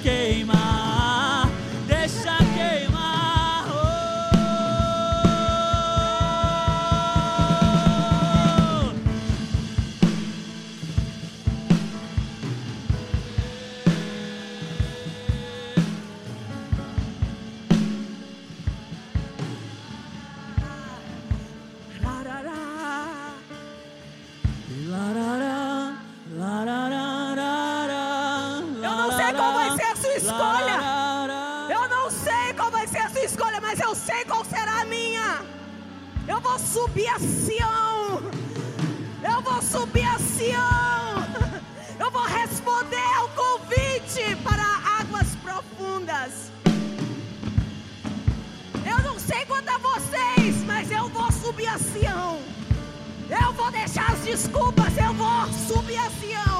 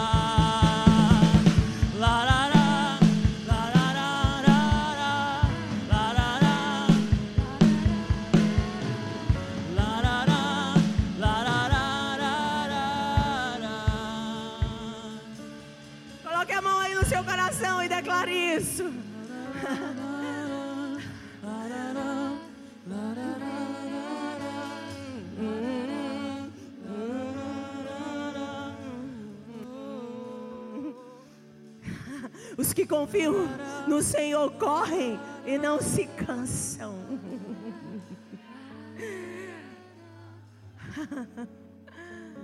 Quando a única opção que você tem é buscá-lo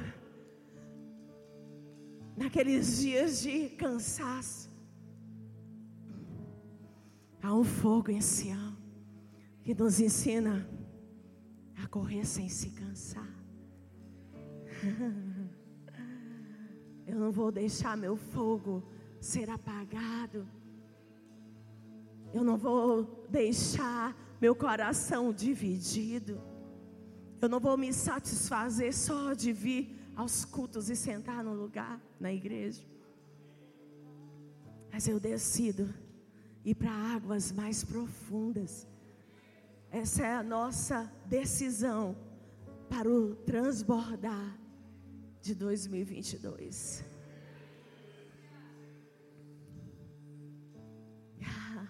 Eu não vou parar. Gastarei minha vida aos seus pés. Qual foi a coisa mais triste da pandemia? Eu não vou Pessoas pararam de gastar. Minha vida. As crises roubaram a sua persistência. Eu não vou parar. Os medos engolfaram as suas convicções e determinações. Soldados desertaram.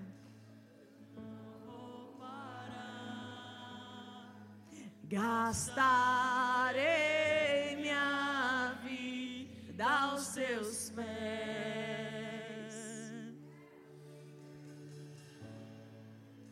Eu não vou parar. Gastarei minha vida aos teus pés. Suas fraquezas foram maior do que o compromisso, do que a aliança.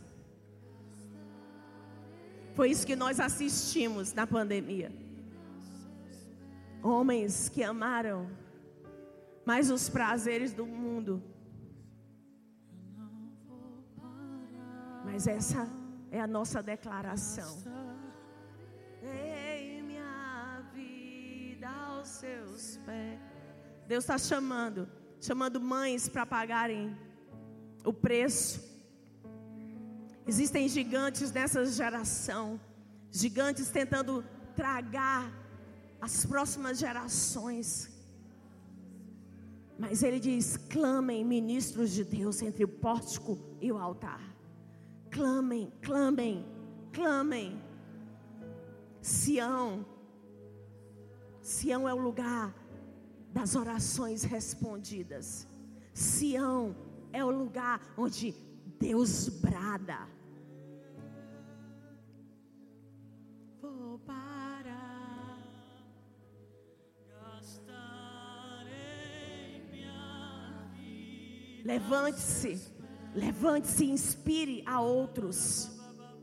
Levante-se e inspire a outros. Levante-se como matador de gigante e inspire a outros. Levante-se como Davi nessa geração. Vá além, vá além, suba o monte, vá além.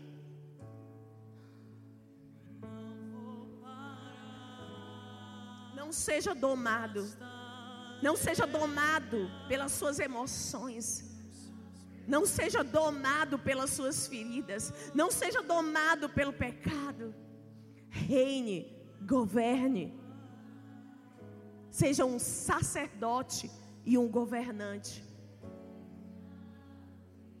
Dá os seus pés.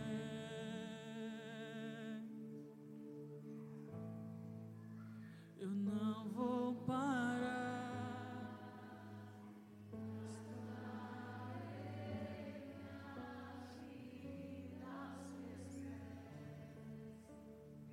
Amém. Amanhã a gente continua o que você vai continuar agora e durante o, o dia. Amém? Ore em línguas enquanto dirige. Ore em línguas enquanto lava a sua louça. Bote um fone. Escute uma mensagem. Sexe de tudo aquilo que aproxima você do santo lugar. Amém? Quero te dar a oportunidade também de você, se quiser devolver o seu dízimo, plantar a sua semente de primícia. Algumas pessoas tiveram uma resolução diante de Deus de plantar semente todas as noites.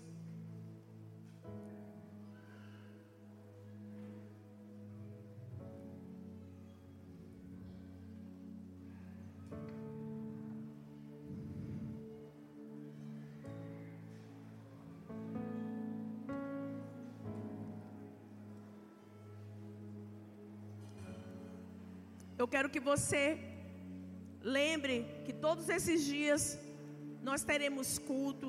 Ligue para uma pessoa, para o irmão que você está sentindo falta. Convide para estar aqui.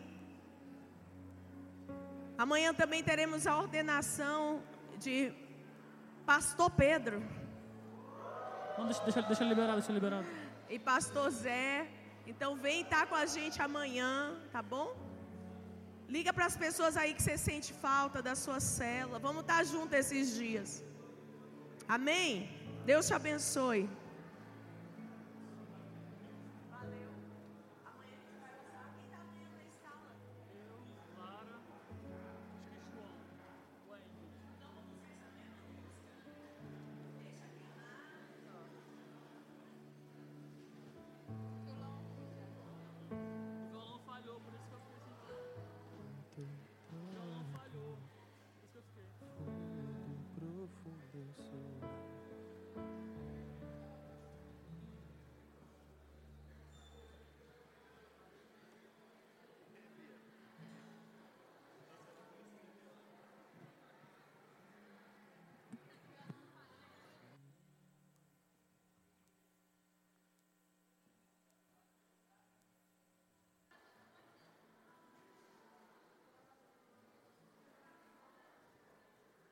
Parou de chegar, foi?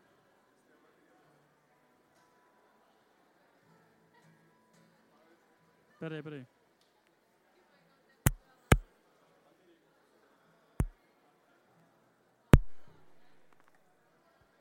Peraí.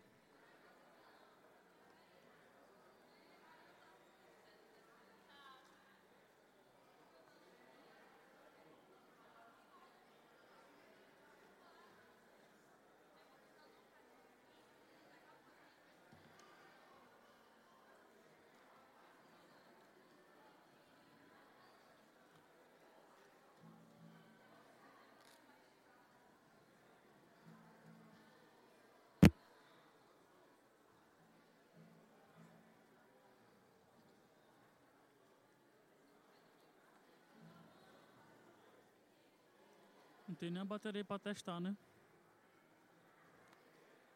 Eu quero saber se é, se, é, se é a bateria mesmo, porque pode ser o captador.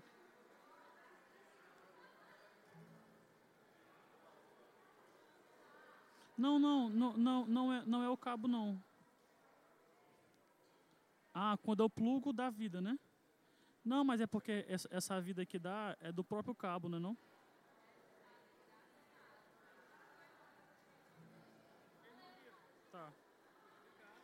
Mas compra uma e chega mais cedo e testa. Trazer um violão reserva pra